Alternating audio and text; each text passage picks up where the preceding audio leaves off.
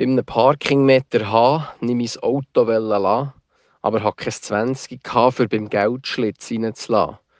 Ja, was mache ich jetzt da? Habe ich gedacht, ich könnte ja schnell zur Post am Ecke gehen, mir ein 20 wechseln lassen. Liebe Zuhörerinnen und Zuhörer vom Wort zum Tag, mein Name ist Tobias Rentsch, ich bin Pfarrer bei Unfassbar. Es ist wieder einmal Samstag im Mai und ihr habt es schon gehört, ein Lied von Manni Matter ist auch heute wieder dran. Es heisst der Parkingmeter.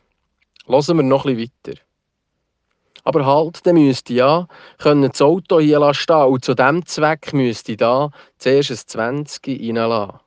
Und ein 20 habe ich ja eben nicht. Ich müsste da zuerst zur Post am Ecke gehen und mein Auto hier stehen.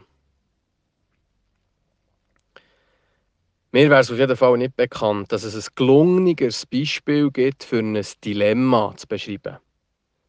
Der arme Tropf am Parkingmeter ist gefangen zwischen zwei Möglichkeiten. Wenn er das eine will, dann müsste er zuerst das andere können machen und umgekehrt. Und darum heisst es ganz am Schluss vom Lied, bei einem Parkingmeter habe ich mein Auto lassen, aber hatte kein 20 gehabt und musste wieder gehen. Er geht also unverrichteter Dinge wieder heim, weil er eben gefangen ist zwischen diesen zwei Möglichkeiten. Es ist verzwickt und eben ein Dilemma. Das heisst, etwas, das aus zwei Sätzen besteht. Wenn man alle Lieder von Manni Matter anschaut, dann ist das Lied, der Parkingmeter, eigentlich ein ganz typisches. Nicht selten wird man in seinen Texten vor ein Problem gestellt, wo ein gewisser Mangel zum Ausdruck kommt. Hier beim Parkingmeter ist jemand zwischen den zwei Möglichkeiten gefangen und kann schlussendlich nichts von beidem machen.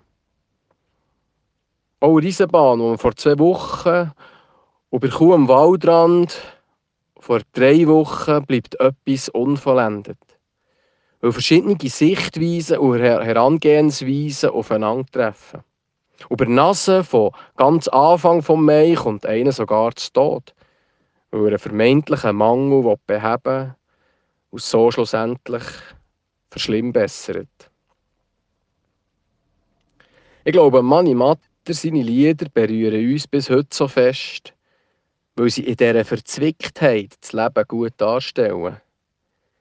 Nicht selten hätten wir es gerne ein bisschen klarer, aber das ist meistens nicht so. Glücklich ist der, der an dieser Verzwicktheit nicht verzweifelt, sondern trotzdem zur Ruhe kommt. Mir hilft dabei der Psalm 8. Ich lese ihn aus der berndeutschen Übersetzung. Achtet nicht darauf, was über einen Menschen gesagt wird.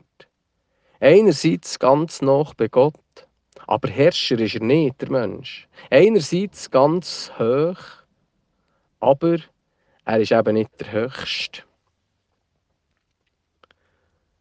Für einen Chordirigent auf dem gittischen Instrument, ein Psalm vom David. Herr, unser Herrscher, wie mächtig ist dein Name auf der ganzen Welt. Du hast die Glanz über den Himmel gelegt. Aus der Stimme von Kindern und Säuglingen hast du ein Bauwerk aufgebaut. Denen zu trotz, die gegen dich sind. Für das Geschweigen, wer ein Find ist und Rache will.